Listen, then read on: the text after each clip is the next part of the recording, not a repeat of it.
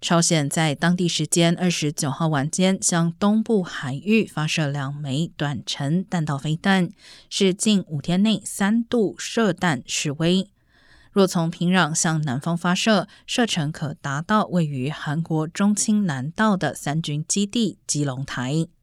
韩国表达严正关切，将透过国际合作加强对朝鲜制裁，积极应应平壤当局持续违反联合国安理会决议的行为。